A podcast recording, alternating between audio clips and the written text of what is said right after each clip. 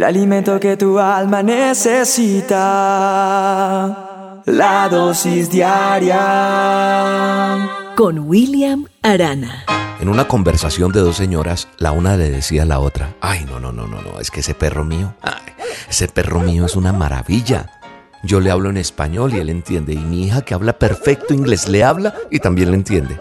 Por ejemplo, si le decimos que vamos al parque, va y se para frente a la puerta. Si le decimos que venga a comer, viene y se para frente a su vasija. Ay, no es que ese perro mío es más bello. Es más, le decimos, vamos, vamos a bañarte. Corre y se mete debajo de la cama. Ese animalito es un genio. Lo que no sabía esta señora es que su animalito, su perrito, no entiende ni español ni inglés. No, él no entiende eso. Él no entiende el contenido semántico de las palabras. Él no diferencia los verbos pasear, comer y bañar, pero lo que sí hace muy bien su perrito es asociar esos sonidos que escucha con las actividades que, preceden a lo que va a suceder.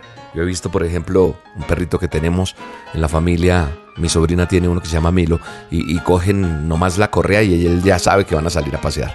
Eh, y eso es parte de lo que ellos hacen, diferenciar el cómo se le dicen esas palabras. Ahora, eh, si tú me estás escuchando y difieres mucho de lo que yo digo, yo creo que podríamos hacer este experimento.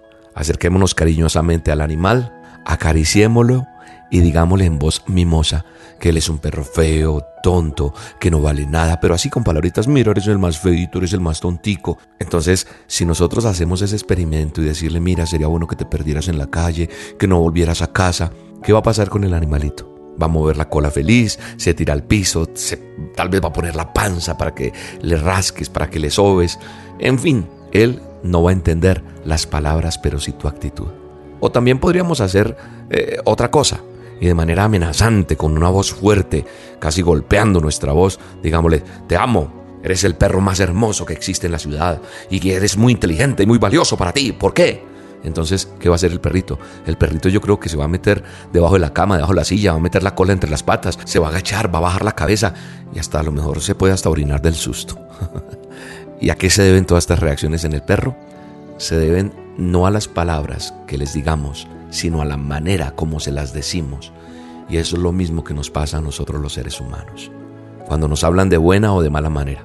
Por ejemplo, si se nos habla de forma agresiva, lo que más nos hiere no son las palabras, en su valor semántico, vuelvo y repito esto, sino la forma en que se nos dicen las cosas.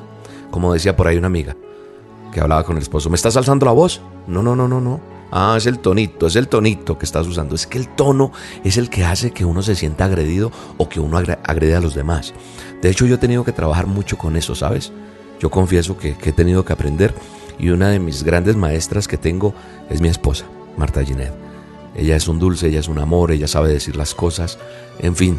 Y yo he tenido que aprender porque a lo mejor mi entorno fue tosco, agresivo, crecí en cosas muy difíciles y he tenido que despojarme poco a poco de eso.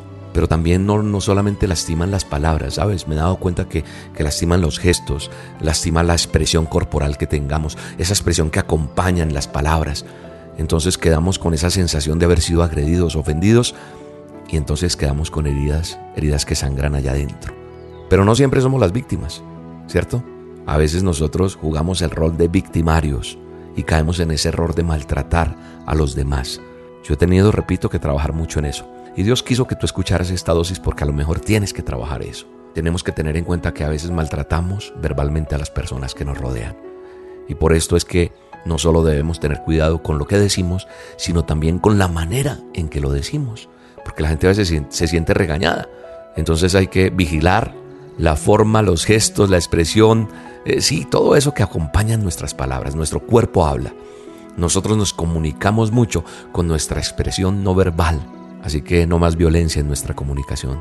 Seamos prudentes, seamos delicados y sembremos con amor. Mira lo que dice la escritura frente a esto. Esta palabra Dios la pone hoy en mi boca para ti. Está en el manual de instrucciones Santiago 1.19. Dice, mis queridos hermanos, pongan atención a esto que les voy a decir.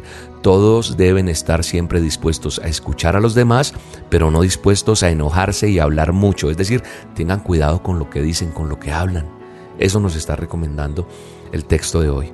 Así que Vamos a cambiar nuestra forma de hablar, vamos a pedir perdón a quien hemos herido, vamos a empezar a, pedirle a Dios que nos avise una campanita allí cuando estoy alzando el tonito de voz, cuando estoy hablando de mala manera, porque nos acostumbramos a hacer así y todo va a mejorar en el nombre de Jesús. Oro por ti, te bendigo en este día y le pido a Dios te ayude en el nombre de Jesús en lo que haces día a día. Te bendigo en el poderoso nombre de Jesús, con la bendición del Padre, Hijo y Espíritu Santo, que tus palabras sean como pluma, que tus palabras sean de amor, de bálsamo que cambiemos nuestra forma de ser en el nombre de Jesús. Un abrazo, Dios te bendiga. Quiero aprender, ser un reflejo de tu amor. Ya mirarme en el espejo, hoy encuentro tu reflejo. Yo a ti me hace